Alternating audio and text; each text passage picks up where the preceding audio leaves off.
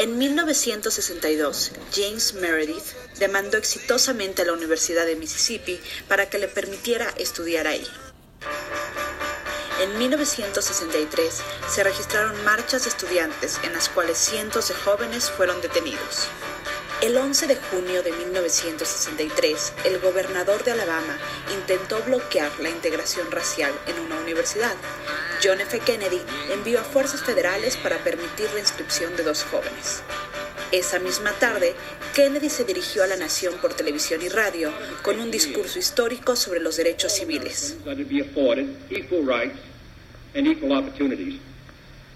Whether we are going to treat our fellow Americans as we want to be treated. El 28 de agosto de 1963 se realizó la marcha en Washington, cuyo objetivo principal era la aprobación de la Ley de los Derechos Civiles.